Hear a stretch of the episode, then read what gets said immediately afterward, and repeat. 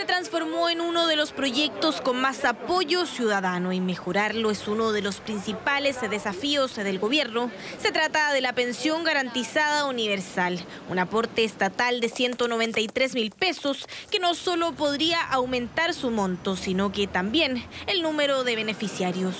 Creo que la van a subir a 250. Fabuloso.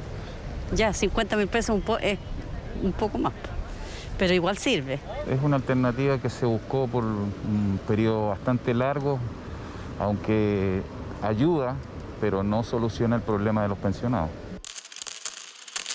El 60% del aumento del presupuesto 2023 será destinado para la pensión garantizada universal. Por ende, si ese proyecto se aprueba a fines de este mes, el gobierno presentará una ley corta para ampliar la cobertura de la PGU al 90% de los adultos mayores más vulnerables de toda la población.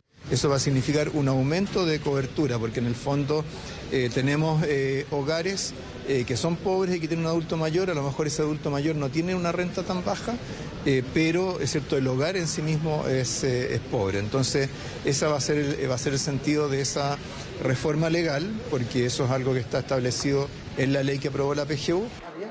La idea es ampliar el universo para que el test de afluencia, es decir, el mecanismo de focalización, permita que cerca de 70.000 adultos mayores adicionales reciban la PGU. Con esto, los diputados de oposición están solicitando que los pagos sean retroactivos. El gobierno lamentablemente se ha negado y se ha excusado en una pequeña parte de la ley que dice que tú entregas la PGU una vez que eh, se ha hecho la postulación. Nosotros lo lamentamos porque creemos que los jubilados de clase media merecen este beneficio. Esta semana no solo la PGU se ha tomado el debate, la reforma previsional sigue dando que hablar y ahora fue la Asociación de AFP la que criticó la propuesta.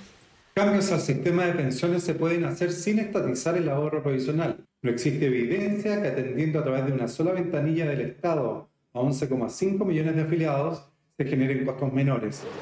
La crítica se centra en la división de la industria entre un ente público autónomo que administra y recauda y varios gestores privados que podrán convertirse en inversores de pensiones. Una reforma que a pocos días de su anuncio sigue generando reacciones.